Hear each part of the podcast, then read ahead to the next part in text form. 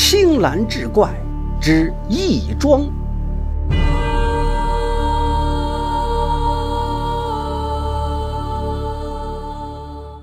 话说从前曹家堡有一个大户曹老爷，宅心仁厚，为人正直，不论村民身份贵贱，皆和睦相处，素来在村里威望很高，受人尊敬。村子所处当时犯茶的必经之路上，村子附近时常有客商客死异乡后无人收尸。曹老爷于心不忍，遂号召乡亲们出工出料，在村口建了一座义庄。每年有客死异乡无人收拾的伤客，曹老爷就自掏腰包舍一口薄皮棺材，让人安放在义庄。并托付路过的客人带口信回去找人认领。一晃，义庄建立了十几年，竟然存放了百余口无人认领的棺椁。这几日，本省闹起了瘟疫，村子里时常能看到拖家带口逃难路过的灾民。家人也劝曹老爷早做打算。曹老爷心中犹豫：一是故土难离。曹家世代居于此地，再是自己年纪大了，身体不好，经不起折腾。就算逃难，自己也怕是落个客死他乡的下场。可这不逃，万一瘟疫来了，曹家上下几十口性命，自己也是放心不下。心中反复权衡，拿不定主意，又耽搁了几天。这天夜里，曹老爷听院子外面脚步嘈杂。熙熙攘攘，好像来了不少人。于是披上衣服，拿起灯笼，出门一看，黑压压的站了一大片。曹老爷见这么多人，自己也不认识，心想这些人莫不是深夜逃难至此？于是问道：“诸位深夜到此，所谓何事啊？”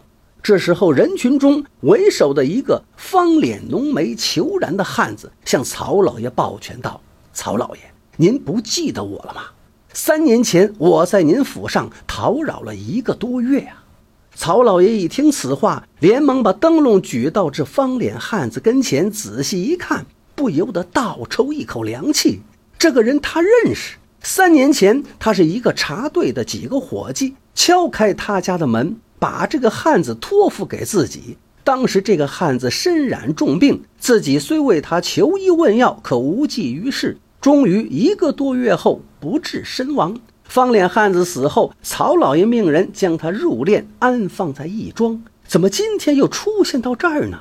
想到这里，曹老爷颤声道：“认是认得了，只是三年前您不就……那您今夜这是？”方脸汉子一看曹老爷面带惧色，连忙说道：“曹老爷不必惊慌，我们绝无恶意，实不相瞒。”我和身后的兄弟们都是您和乡亲们这么多年收留的客死异乡的孤魂野鬼，我们感念您和乡亲们的大恩大德，今夜来不为别的，专来报恩。曹老爷听说他们此来并无恶意，面色稍有缓和，但这一群孤魂野鬼深夜报恩，这是怎么回事呢？有点丈二和尚摸不着头脑，于是又问道：“老夫愚钝。”这报恩到底是怎么回事？还请壮士明示啊！方脸大汉道：“曹老爷，事态紧急，我长话短说。我得知消息，明日夜里当有异鬼来村中散播瘟疫，到时候村里恐怕实难活医。请曹老爷和乡亲们明日。”赶制百把纸刀、百杆纸矛、呼百匹纸马和百副铠甲，用白布做四面大旗。天黑之前务必拿到义庄烧掉，然后让乡亲们各自回家，紧闭门户。明日夜里，我们兄弟将保卫村庄，誓不让异鬼踏入村子半步。曹老爷听完方脸汉子的话，心中一凛，暗自吃惊，原来是大祸临头了呀！想到此，他猛地一下坐了起来。原来是黄粱一梦。可是醒来后反复思量，此时正是瘟疫流行，这梦怕不会是空穴来风。于是披了衣服，拿上灯笼，出门一看，外面真的是空无一人。但是那地上却留下了很多的脚印。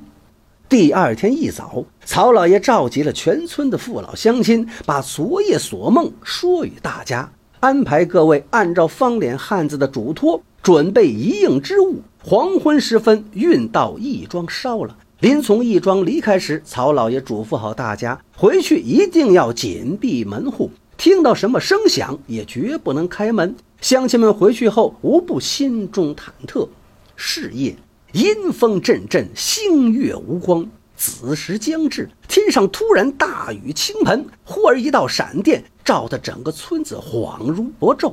随后一声裹挟着排山倒海之势的炸雷，震得各家屋顶上是簌簌落土。雷声过后，杀声四起。兵器相交的铿锵声，战马的嘶鸣声，迎敌的呼喝声纷沓而至。雨越下越大，雷声越来越紧密，外面的喊杀声也越来越激烈亢奋。曹老爷此时在屋中如坐针毡，闭上眼睛，好像身临其境，眼前当真是刀光剑影，断臂残肢。天将破晓，雨也停了。随着一声雄鸡报晓，村子再度回归了宁静。曹老爷和乡亲们自发出来，聚到了义庄。此时的义庄已经倒塌，里面的棺椁也未能幸免。一桩几根承重的柱子上尽是刀砍斧剁、雷劈火烧的痕迹。夜里，曹老爷再次梦见了方脸大汉，得知异鬼已经远逃，村子保住了。只是此时的方脸大汉一身血污，右臂缺失，身后也只剩下了十几个兄弟，个个都是精疲力尽，衣衫褴褛。后来，曹老爷和乡亲们在义庄原址上重修了一座庙，庙里按照义庄登记的名册塑了一百零三尊泥像，为首的一尊泥像方脸浓眉虬髯，只有左臂。庙门匾牌上，曹老爷亲笔题写三个字：“义鬼祠”。